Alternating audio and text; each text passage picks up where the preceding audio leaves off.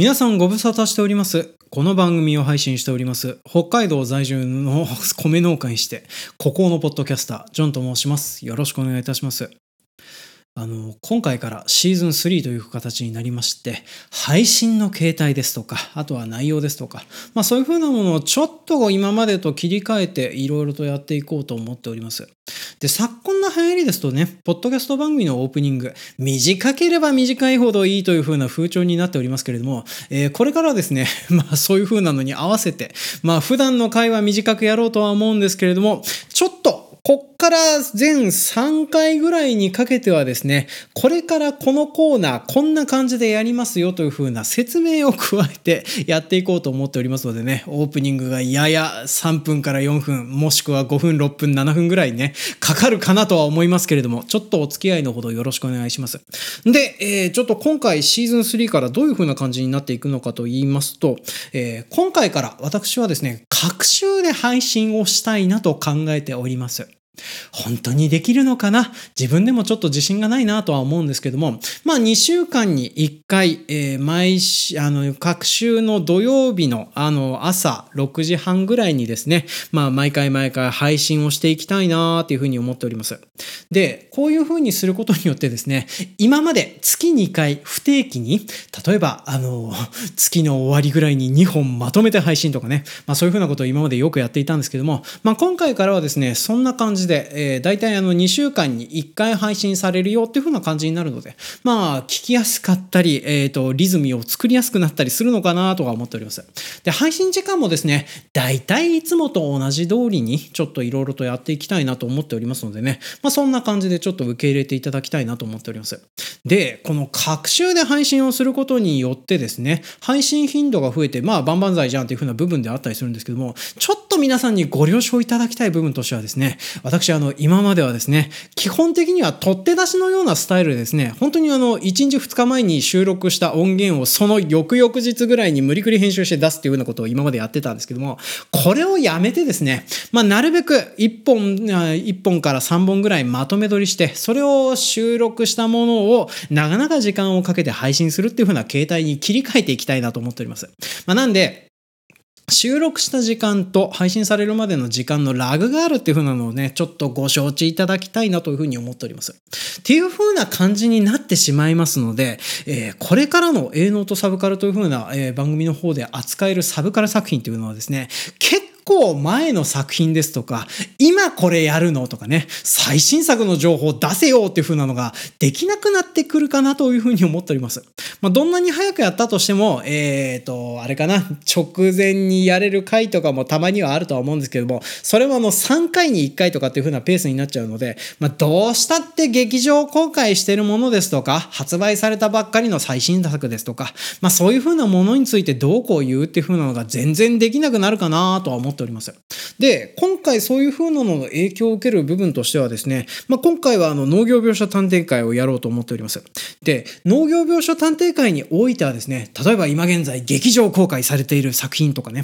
まあ、そういう風なのは当然のことながら扱えなくなるかなとは思うんですよね。まあ、ギリギリのタイミングでなんとかやるっていう風なこともできるこ、うんできねえな。やったとしても最短でも2週間後とかそういう風なパターンになっちゃうので、下手したら、えー劇場公開が終わってしまって配信もまだやってねえという風になると、まあ、聞いたはいいけど、どれについてもなんかコメントもしづらいし、見ようかなという風な気分にもならねえしっていう風な感じになっちゃいますのでね。まあ、それだったら、えー、もともと配信にあって、それですぐ見れるような環境になるようなものっていう風なのを、まあ、これからは中心に扱っていきたいなと思っております。まあ、なんで、今そこの作品やるのっていう風なのが、まあ、これからの農業描写探偵会の方では多くなってくるかなとは思いますけどね。その辺の部分はそういう風なもんだと思って、らかじめご了承いただけるとありがたいなと思っております。で、あと、もう、おじさんになっちゃってきて体力的にしんどいっていう風なのがありますのでね。まあ、農業描写探偵会で扱うものは、映画を中心にやっていきたいなって思っております。もうね、フルプライスのゲームの農業描写を探してほっつき歩いたりするのはエルデンリングで凝りました。なんかね、もうおじさんそういう風にゲームをいっぱいやったりするのが結構きつくなってくるし 状況になってきてたりしておりますのでね。まあ、なんとか見てどうこう言えるのは、まあまあ映画が一番やりやすいかなとは思っておりますね。まああとはね、アニメを全シリーズ見るとか、あとはあの、長々いシリーズを見てどうこう言うとか、小説を読んでどうこう話すとか、まあその辺とかも結構きっついなっていう風な部分になってきておりますのでね。まあこれからちょっとそんな感じで映像家の作品の特に映画が一番多くなるかなとは思っております。で、なるべくだったら、えー、いろんな人に見てもらったり楽しんでもらえるようにですね、ネタバレとかその辺の部分はなるべく避けて、えー、いろいろとお話はしていきたいなとは思っておりますけどね。ただ、ほんのちょっとピリぐらいはね、ネタバレとかそういう風なものが入ったりしてますので。で、今回も一応あの、えーと、どの、え、作品を紹介するにあたってもですね、ネタバレ等はしないような形で、で、農業描写についてだけ解説して、それを聞いた上からでも楽しく聞けるよう、見れるような、その、そういうような感じで、まあ、いろいろと頑張って話をしていきたいなと思っておりますのでね、まあ、そんな感じでお付き合いいただけるとありがたいかなとは思っております。で、えー、今回の、えー、農業描写探偵会では何をやるのというふうな感じなんですけども、えー、今回からはですね、えー、回からというか、今回はですね、えー、1986年公開の映画、フィールド・オブ・ドリームスを扱っていこうと思います。34年前の映画になるのかな？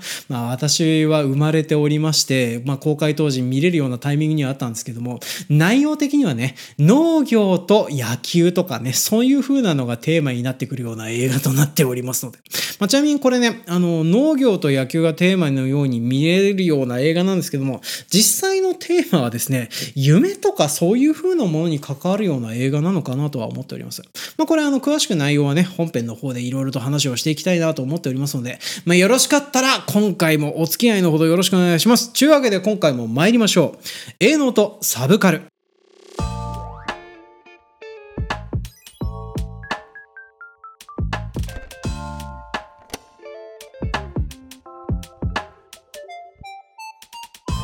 この番組は北海道在住の米農家にして孤高のポッドキャスタージョンがお送りする、えー、オーディオエッセイ番組となっております。で今回は当番組のメインコンテンツの一つサブカル作品の中に現れるほんの少しの農業描写から作品世界の食料事情や農業事情をディテクティブしていく。作品の見え方がちょっと変えられたらいいなな農業描写考察プログラム農業描写探偵のお時間となっております。で今回扱いますのはあ1989年公開のアメリカ映画フィールド・オブドリームスを扱っていこうと思います。冒頭で86年つっちゃいましたけども、まあ89年公開のアメリカ映画となっております。で、こちらの映画、現在 Amazon プライムと Unext で無料配信されておりますのでね、えー、こちらの方に加入されている方はぜひこちらの方から、えー、ご視聴いただけるとありがたいなと思っております。まあレンタルやら何やらもね、出ておりますし、あとこの映画見たことあるやっていう風なね、えー、当番組のメインリスナー層でありますところの35歳より上の、えー、男性の方はですね、まあもしかしたら何かしらの機会で見てるかなっていう風なそんなような映画となっておりますね。で、あと、ここ最近ちょこちょこ話題になるような映画でもあったりするんですよね。まあ、例えば、えー、っと、2020年なんですけどね、この作中で作られた野球場の近くにですね、新たに野球場が新設されて、で、そこで、えー、メジャーリーガーが試合をするっていう風なのが、えー、まあ、2020年の方でニュースになってきてたりしておりました。まあ、そんな感じでですね、長らく愛されてる映画作品でもございまして、まあ、それであの、覚えてらっしゃる方も多いのかなと思います。で、あと、ここ最近、ラジオネタで言うと、えー、っと、あれですね、オールナイトニッポン、オードリーのオールナイトニッポンで若林さんがちょくちょくこの映画の話をしてたよとかっていう風なのがね、えー、っと、うちの妻経由で聞いてたりしておりますので、まあ、もしかしたらラジオリスナーの方でもですね、なんとなくあの、話題に上がってるのを知ってるよっていう風な方もいらっしゃるかなっていう風な、まあ、そんなような映画になってるかなと思います。で、どんな人が作ってるのかと言いますと、まず制作をしておりますのがユニバーサルピクチャーズとなっております。えー、で、それであの監督をしておりますのが、フィル・アルデンス、ん？フィル・アルデン・ロビンソン監督。で、原作付きのものとなっておりまして、もともとの原作はビリアム・パトリック・キンセラという風な方が書いている。まあ、それを映像化したような作品となっておりますね。で、主演をしておりますのは、当番組でも以前、えー、ウォーターワールドでも扱っておりました。で、ウォーターワールドのマリナー役をしておりましたケビン・コスナーとなっております。で、ウォーターワールドより前に撮影されている作品となっておりますのでね、えー、ケビン・コスナーの髪の毛が CG を使わなくてもふさふさしているねというふうな、まあ、けれども生え際来てんねっていうふうな状況になっております。なんですね、まあ、ちょっとそれが若いような時期、一応作品の設定というか、あの、冒頭の方ではですね、35歳というふうに説明しております。まあ、なんですけども、作中で一冬を超えておりますので、もしかしたら36歳ぐらいになってるのかなっていうふうな、まあ、そんなような年齢の頃のケビン・コスナーが出ているよというふうな作品ですねっていう。で、こちらの作品、どんなようなお話なのかというと、舞台になりますのは、おそらく1980年代後半のアメリカはアイオワ州が舞台になっているかと思います。で、主人公になりますのは、ケビン・コスナーが演じております、トウモロコシ農家のレイ・キンセラという風な方となっております。で、この方35歳、えー、奥さんと娘が一人、まがおりまして、で、それであの、トウモロコシ農家としてですね、えー、特にあの、自分からやりたいって言ったわけではないと思うんですけども、奥さんがこのアイオワ州のトウモロコシ農家の生まれとなっておりましてね、まあ、それを結婚したのをきっかけに農場を買って、新規収納してトウモロコシ農家になってしばらく経ってるよっていうふうな、まあ、そんなようなおじさんとなっております。で、このレイ・キンセラさんはですね、えー、このトウモロコシ畑の中でクワを使って除草作業をしている際にですね、あの、畑の中で、えー、突如として不思議な声を聞くんですよね。で、それを作れば彼らがやってくるっていう風な不思議なこと言葉がですね、頭の中で聞こえてくるようになりままして、で、それであの、何度も何度もこういう風な声が聞こえているうちにですね、畑の中に野球場が立っているイメージという風な、まあそういう風なものがビジョンとして見えるようになってしまってがばっかりにですね、このレイ・キンセラさん、何を思ったか、もうちょっとで収穫ができそうだという風なトウモロコシ畑を潰して、そこに野球場を建てるというところが、からお話が始まるんですね。で、この野球場を作ってどうするんだっていう風な部分ではあるんですけども、あの、実際にこの野球場を作ったらいいんですけども、特に誰かに貸したりするわけもなく、えー、野球チームをそこで作ってどうこうするという風なわけもなく、ただ最初のうちにはですね、この作った野球場を、野球場いいなっていう風な感じで、ただただ見続け続けるっていう風なことをやってたりはするんですよね。で、えー、こうやって眺めていくっていう風な生活をですね、およそ、えー、一冬を超えて1年後ぐらいまでやっていくとですね、そのうちこの野野球場の中に、えー、シューレス・ジョー・ジャクソンという、本来だったらもうすでに亡くなっているはずの野球選手が往年の姿で現れるようになりまして、まあ、それで実際にレイと話をしてキャッチボールをするようになるっていう風なことになるんですね。で、それであの、シューレス・ジョー・ジャクソンっていう風なのはですね、まあ、あの、作中でも一応説明はされるんですけども、まあ、もともと、あの、八百長事件やら何やらをやらかして、えー、野球界から追放されたメジャーリーガーだったりはするわけなんですけども、この野球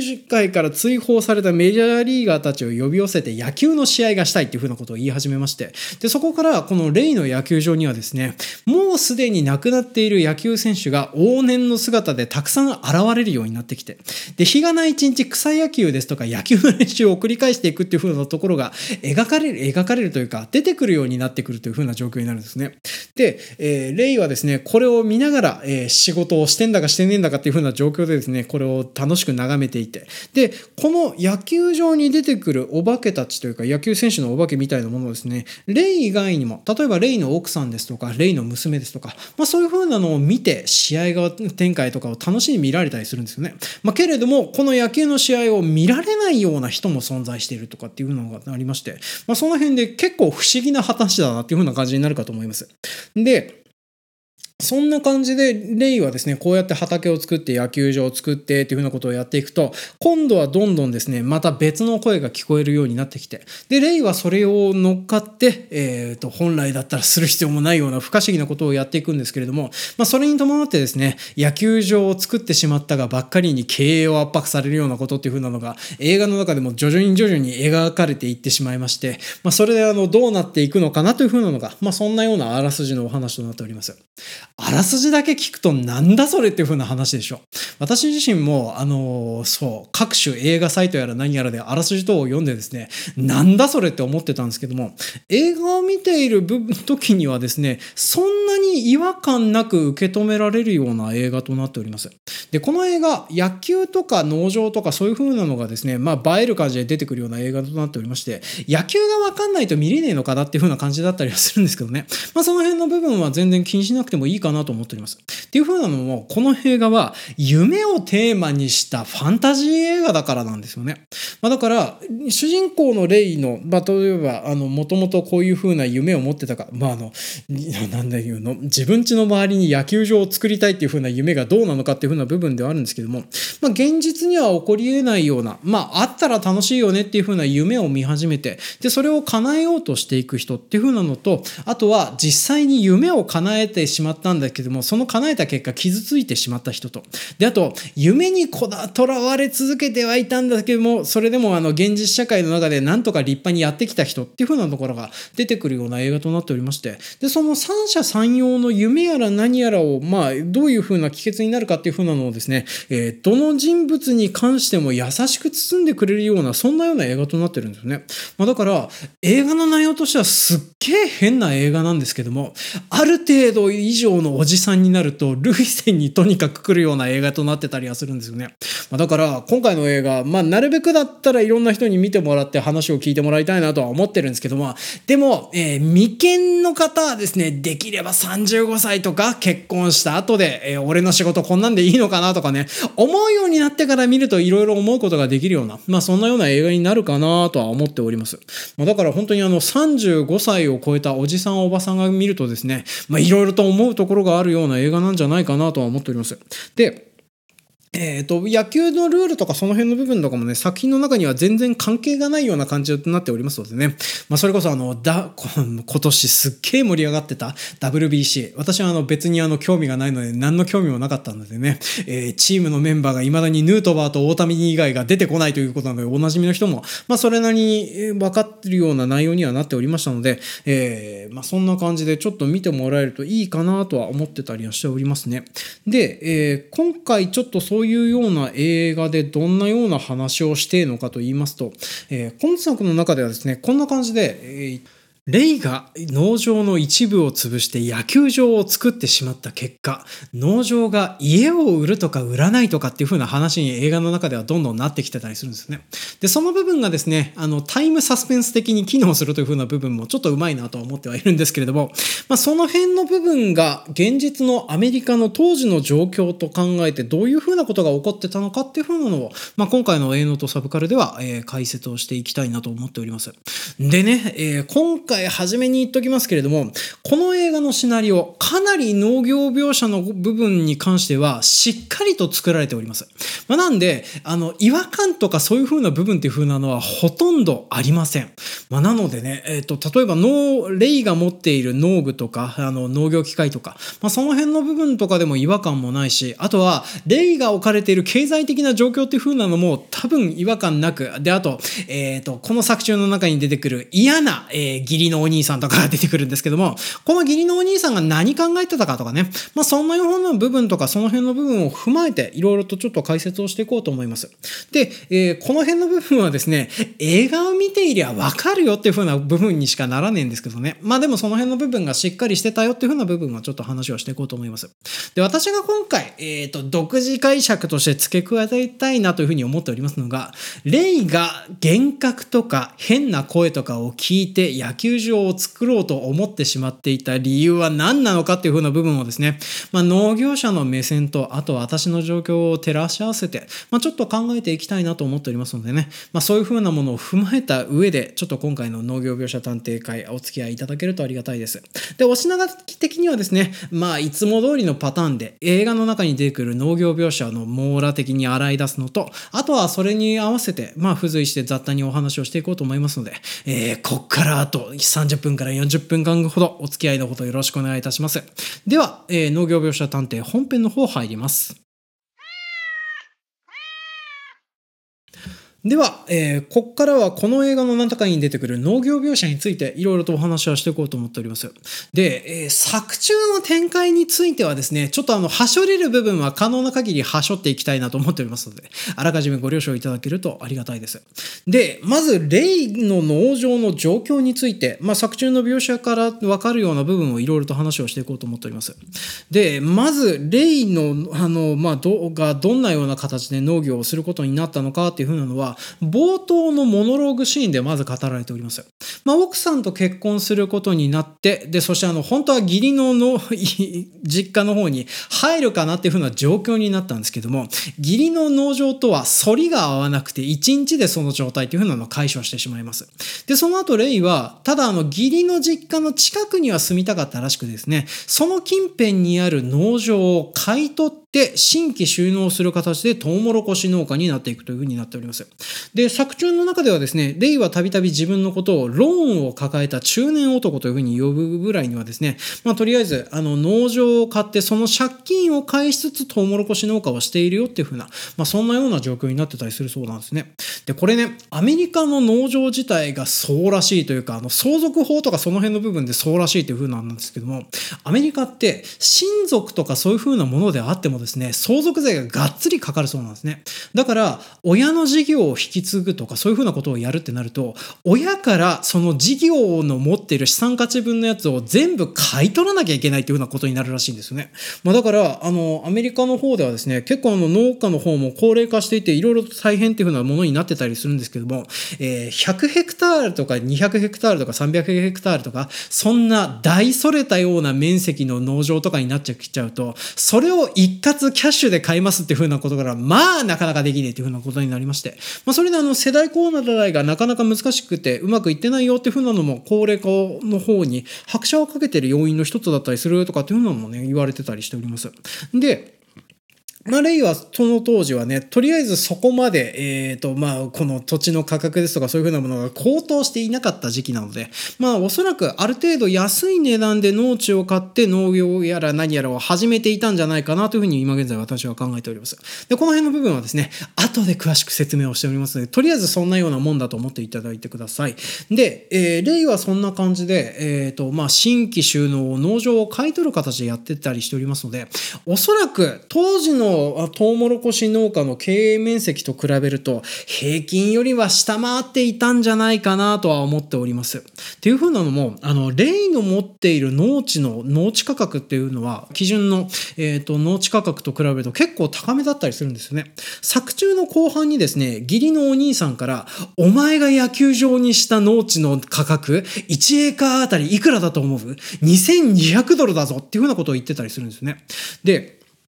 まあ当時、あの、当時というか、あの、野球場の面積っていうのを今回私調べたんですけども、およそ3から4エーカーぐらいらしいんですね。まあでかい球場になると、これがあの5エーカーぐらいになるよというような感じなんですけども、まあ大体3から4エーカーというふうに言われております。で、これが2200ドルっていうふうな形になりますと、まあ土地の価格としてはえらく高かったりするんですよね。で、当時のあの、アメリカはアイオワ州の平均的な1エーカーの単価っていうふうに言われると、1エーカーあたり1000ドルぐらいなんですね。まあだからあの2倍ぐらいぐらいの値段がついてるんですね。まあ、ちなみにこの2倍ぐらいの値段の差は何かというと、アメリカは日本と比べて雨がそれほど降らなかったりするので、灌漑設備のあるなしでお金の値段とか結構変わったりするんですよね。まあこれあの日本国内に直すと、例えばあの水田か純畑かっていう風なので、まあ値段の差があるような感じっていう風に思ってもらえると、まあ間違いはねえかなと思いますけども、まあそんな感じで灌漑設備のあるなしで結構値段差があって、で、多分状況的にも結構いい農地をレイは買ってるんですけれども、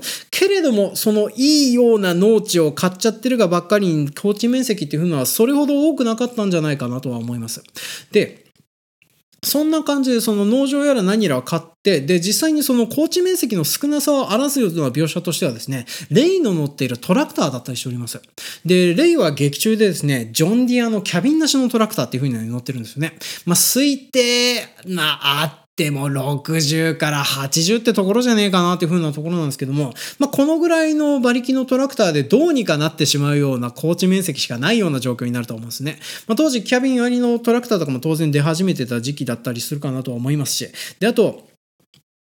まあ、そんな感じで出回ってるはずのね、えー、やつでも、もっとバリバリ使っててもおかしくなかったかなと思うんですけども、まあ、そのぐらいのトラクターでどうにかなっちゃうような経営状態だったし、で、あと、えー、レイがですね、一人で除草作業やら何やらっていう風なのも、まあ、作中の中でも描かれてたりするんですけども、それが特に誰かの手を入れたりとか、奥さんに手伝ってもらったりですとか、まあ、そういう風なものをしなくても回せられるようなぐらいの量だったっていう風なことを考えると、まあ、おそらくはそれほど、えっ、ー、と、面積はなかったんじゃないかなとは思っております。で、その辺の部分で気になるなっていう風な部分だったりはするんですけどね。あの、例えば、えっ、ー、と、こういう風な面積がない農家とか、そういう風な部分になると、日本だと、まず多分最初に手が出るようなものっていう風なのは、施設栽培ですとか、果樹ですとか、もっと面積が少なくてお金になるよっていう風なものに手が出しがちだったと思うんですけどね。まあ、この辺はアメリカの適地適作の進み具合ですとか、状況の違いとかでね、まあ、ちょっとこの辺の説明がいる部分かなとは思っております。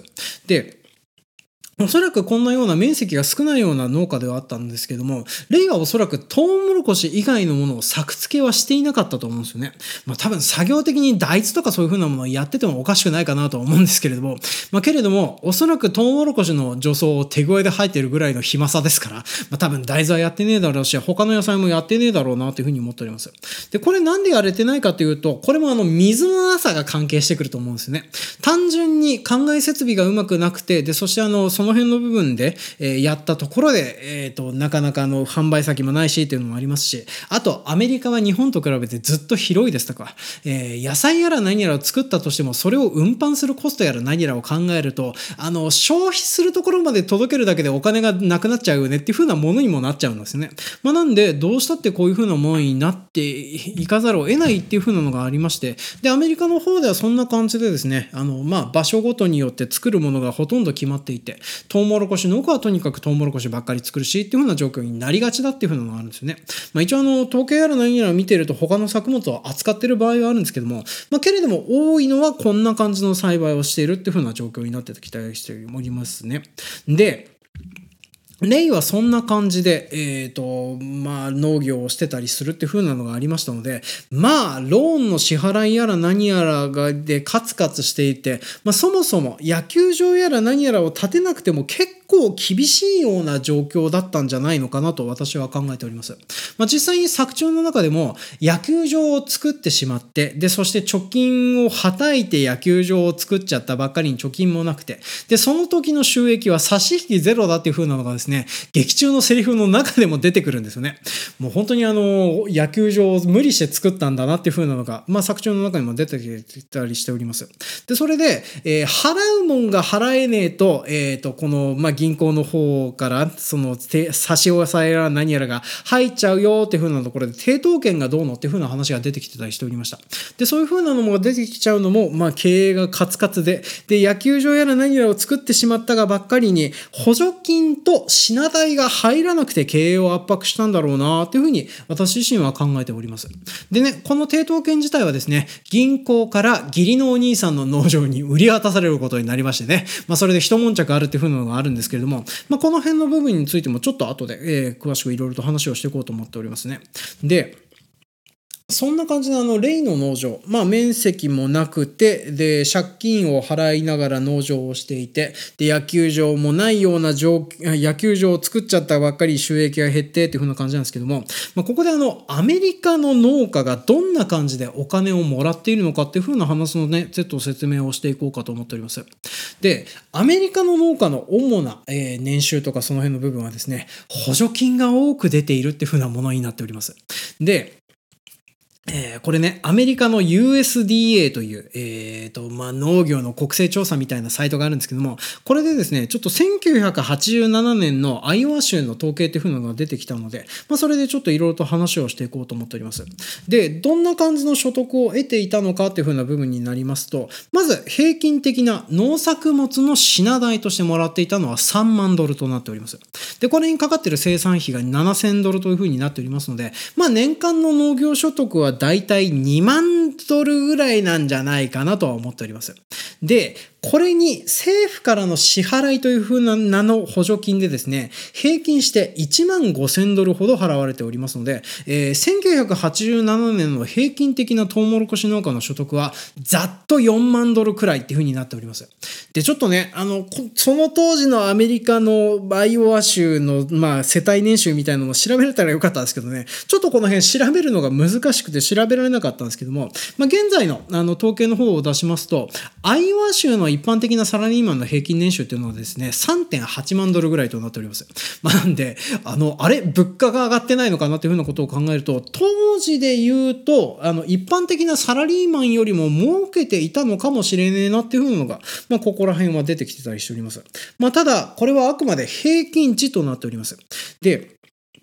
大体あの、当時のアイワー州の平均的なトウモロコシ農家の経営面積で300エーカーぐらいとなっておりますね。まあヘクタールになると大体120ヘクタールっていう風なのが平均値となっております。で、え、ー、と、一応どのぐらいの、まあ、ものが多いのかという風になりますと、えー、とりあえずあの260エーカーから499エーカークラスの農家っていう風なのが一番多くて24%。まあ次にあの500から999エーカークラスっていうのが15%というような感じで、まあ全体の4割ぐらいがですね、え、ー、と、この120ヘクタール以上の高地面積を持っているよというふうなものになっております。で、え、ー、と、10から49エーカークラスが10%、140から170エーカークラスっていうふうなのが、まあ、平均、平均以下の農家っていうのは大体20%ぐらいになっておりまして、まあ、ここに例は多分分類されるだろうなというふうに思っております。まあ、ちなみに、あの、この当時の統計の段階でですね、5000エーカークラスっていうのが18件いて、あの、1県で2000ヘクタールを耕す農家がいるっていう風なあたりがですね、アメリカすげえなーっていうな部分になってるかなと思います。で、まあこんな感じでね、あの、まあ当時としては、まあ高級鳥の部類になってたかなとは思うんですけども、でもこれは平均値を超えているような農家だけだったというふうに言われるんじゃないかなと思っております。まあ実際にこの年の農家の方で統計を出したりしておりますと、えっ、ー、と、この、えっ、ー、と、100、300エーカーを超えるような農家に関しての品代とかその辺に関しては黒字になってるんですけども、これ以下の農家に関してはですね、赤字になってるんですね。だから、あの、まあ年間の差し引き収支がマイイナスになってるけれども、補助金で何とかしてたっていう風な感じになっております。で、えー、これね、ちょっとあの、また、まあ、ちなみにあの、品代の話を先にしとこうか。えっ、ー、と、このトウモロコシの値段に関してなんですけれども、トウモロコシって、まあ、我々の、えっ、ー、と、方で作ってるシートウモロコシとかその辺に部分についてもそうなんですけども、あの、農家をやってる方だったらわかると思うんですけども、全然穀物とか飼料用になっている作物ってお金にならねえんですよ。まあ、実際あの、この当時のアメリカの平、アイオワ州の平均収量というふうなのは、1エーカーあたり126ブッシェル。で、1ブッシェルあたりだいたい2.5ドルで買われたりするそうなんですね。で、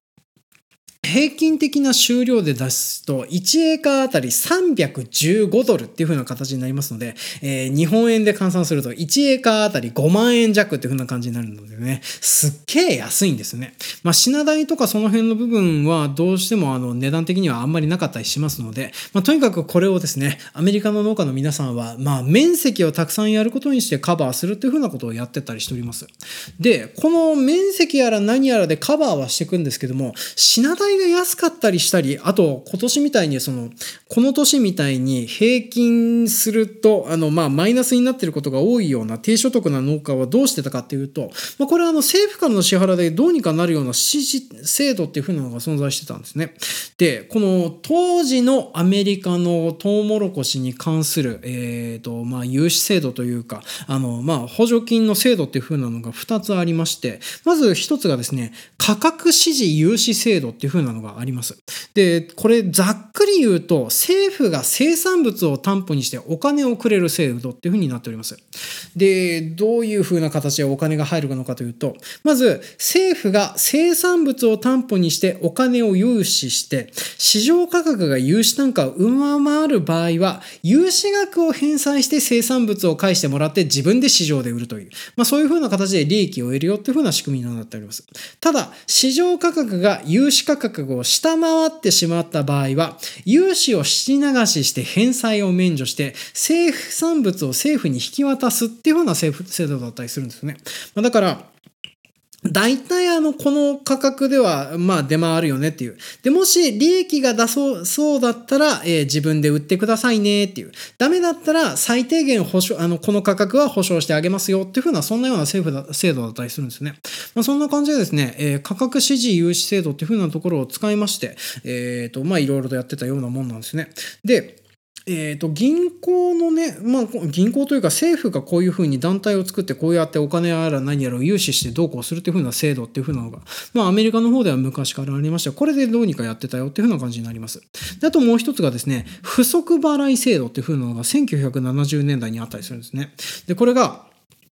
政府の指示価格、これはあのさっき言った、えー、融資する額を決める単価だったりするんですけども、これのおかげでですね、輸出する際の単価が高くなっちゃって、他国に輸出で売り負けるっていうふうなことが1970年代に起こってたそうなんですね。なので、その指示価格を引き下げて、えー、代わりに不足する分を補助金で補うというふうな不足払い制度っていうのが1973年にできております。まあ、日本国内でいうところのあの、下駄とか直接払いとかそんな感じのやつなんですけどね。まあ、そんな感じのものをを組み合わせてアメリカの方では、えーとまあ、補助金やら何やらっていうふうなのが行われていたのではないかというふうに、まあ、考えられると思います。で、えー、レイの農場に関して見てこれがどういうふうに影響があったのかというとこの指示価格制度とかっていうを決めるのは当然のことながら作付け面積とかあとは農地とかその辺の部分だったりはするのですよね。まあ、だから、えー、レイの農場に関して言えばですねおそらくその野球場を作る前はですね野球場を作らない前提でこの支持価格制度に載せるような形になるとは思うんですけども、途中で生産物を潰して、そして野球場を作りましたっていう風なところがですね、まあ、補助金の融資が受けられるかっていう風に言われると、その分減額されたんじゃねえのかなって私自身は考えております。まあ、なので、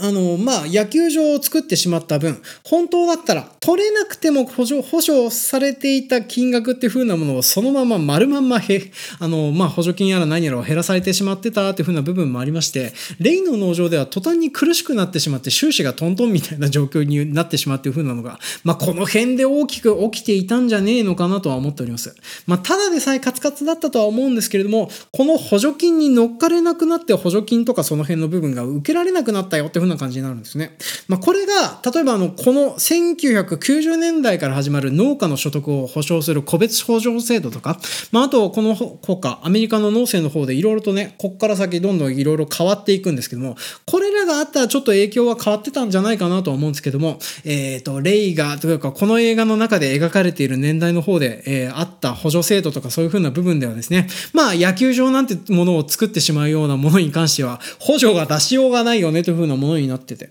で、その分だけレインの農場っていう風なのは結構厳しいような状況になってたかなと思っております。で、レイの農場が厳しいような状況になってた理由っていう風なのが、あと単純にこの夫婦大して働いてねえっていうのがあるかなと思います。で、特に、あの、この当時のアメリカの農家さんの方でですね、収入源として他に何があったかというと、土地を貸したりとか、あと自分が作業を請け負って、それの働いてた分を、えっ、ー、と、まあ、農業収入として載せるっていう風なのが結構あったりするんですよね。まあ、だから、あの、要はあの、暇な時期に他の仕事をしてお金を稼いでくるといういう、まあ当たり前のことですよね。それを多分この夫婦やってねえなっていう風なことからですね、まあ映画の中ではもうちょっと描かれてるというか、暗に描かれてる部分だなとは思っております。まあ、特に映画を見てても、奥さんは専業主婦をしてて、他に働いていってる描写もないっていうね。まあだから奥さんが別に農家以外の仕事をしてたりするんだったら家計を支えることができてたんじゃないかなとも思うし、あと、レイが自分の農場だけやってる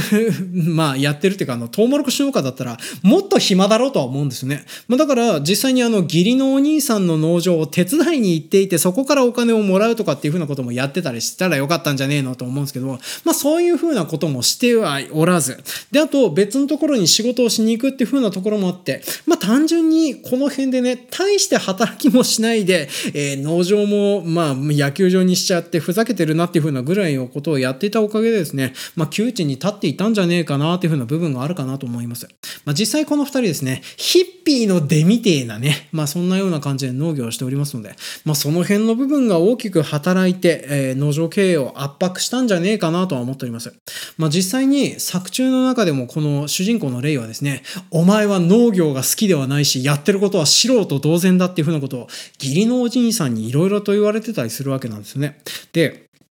それもこれも多分レイ自身がですね、なんとなくの気持ちでこういう風な農業を始めてしまってたからなんじゃないかなとは思うんですね。で、私はあの、この辺の部分でですね、すごくレイに共感をしております。まあ、という風なのも、あの、農業ってね、えー、まあ、特に日本、今現在の日本国内のね、新規就農者さんとかそういう風なものを見ていると、かなりやる気を持っていろいろと頑張ってやられてるなとは思うんですけども、なんとなく始めてしまうっていう風なことがあるようなものも、そうそう、人によってはなんとなく始めてしまうことが多いような仕事でもあるよなというふうな部分はあります。で、特に当時のレイの状況とかを考えてみると、やっぱりなんとなく始めてしまった職業なんだじゃないかなと思うんですね。で、ここら辺は映画の中では描かれてない部分で、私の想像する部分なんですけどもね、おそらくレイが農業を始めるきっかけになってきたっていうふうなのは、義理の実家が大きく関係しているんじゃないかなって私は思います。っていうふうなのも、この義理のお兄さんと、あと義理の実家さんはですね、まあ昔からアイワー州で農家をしておりますと。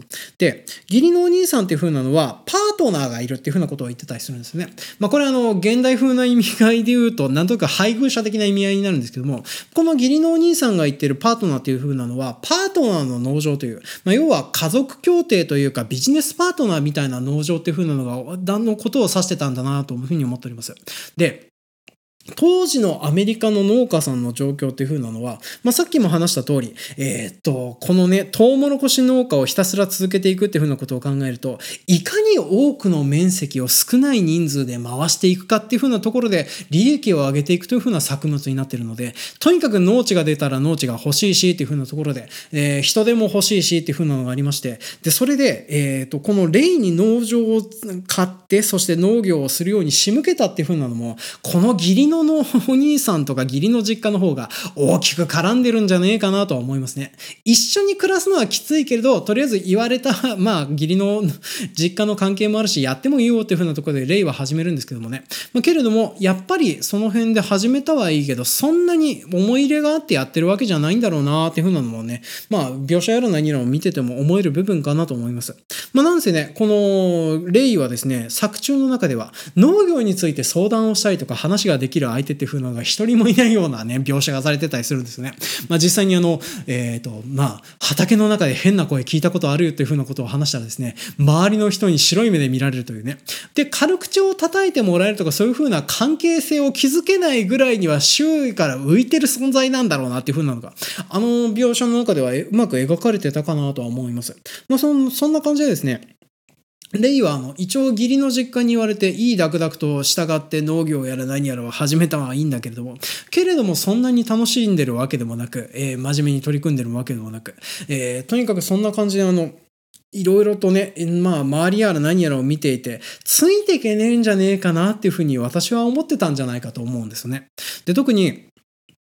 本当にあの、まあ、土地を規模拡大して、で、その、まあ、面積やら何やらをやって儲けていくっていう風なところをやらないと、えー、農場自体が運営できなくなっていくっていう風な危機感が多分当時のアメリカの農家にはあったんじゃないかなと思います。だから、あの、レイの農場やら何やらっていう風なのを、えー、銀行から率先して買い取ったのは義理のお兄さんだったりするんですけどね。これあの、義理のお兄さん、あの、家の抵当権だけ残してあげたいために、えっ、ー、と、可愛い妹のためにやってやってるんだ、みたいな雰囲気をね、作中の中では出してたと思うんですけども、単純に好きあらば買い取ってやろうとかっていうふうなことを考えてたんじゃねえのかなとはちょっと思うんですね。まあ、とにかくそんな感じでですね、えー、規模拡大の意欲が多いような周りの農家っていうふうなのがいっぱいいて、で、そこに自分の農場を規模拡大していくっていうふうなのが難しいともレイは考えてはいたんじゃないかなと思います。まあ、どうしたってね、面積があればあるほど大きくできるというふうなのはあるんですけども、えっ、とね、今現在のの、まあ、状況もそうなんですけども、資本が大きくあればあるほど、まあ、簡単に大きくするっていうふうなことはどんどん出てく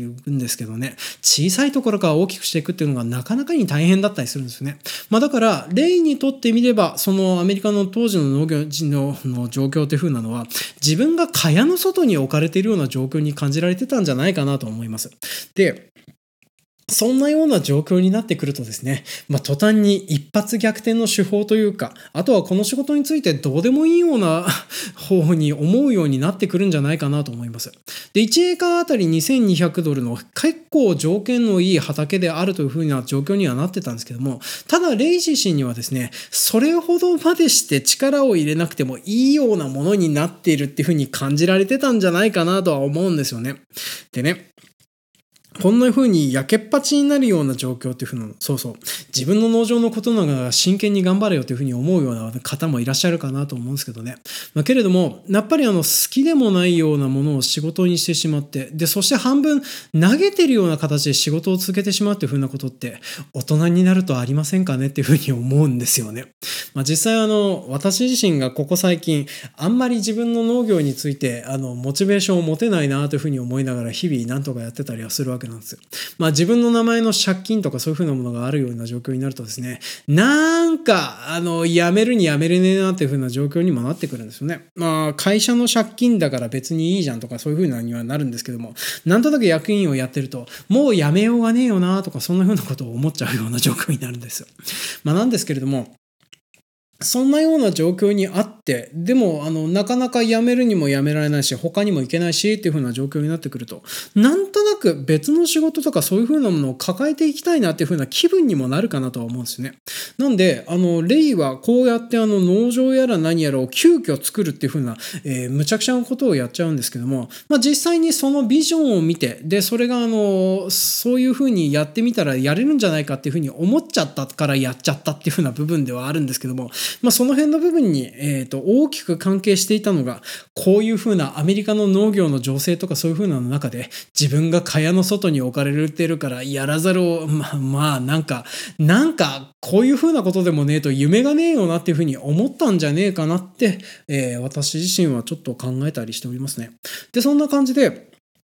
レイはあの自分のやりたいこととしてこの野球場を作って夢みたいなことなんですけどもそれがあの実際に現実になってしまって。で実際にこの夢みたいなことになっちゃったものがですね あの義理のお兄さんですらも後半の方には見れるようになってぐらい現実を帯びてくるっていう風な感じになってきたりしております。でそれでレイの農場とかがまあどうなってしまうのかっていう風なのはまあ映画を見てのお楽しみっていう風な部分ではあったりはするんですけどね。まあけれどもこの映画ねファンタジー映画なのでその辺のの部分はすごく優しく受け止めてもらえるような作りになってるかなとは私自身ちょっと思ってたりしております。なんですけどね、あの、現実はこういう風にはいかねえよなーっていう風なのをね、まあちょっと映画を見ながら思ってた次第でございます。でね、あとこの映画の中で一番ファンタジーだなっていう風に映画を見ながらちょっと思っていたのがですね、このレイと、レイがこうやって野球場を作ったりするですとか、あとは声に導かれるように不可思議な行動っていう風なのを映画の中ではどんどん取っていくような形になるんですよ。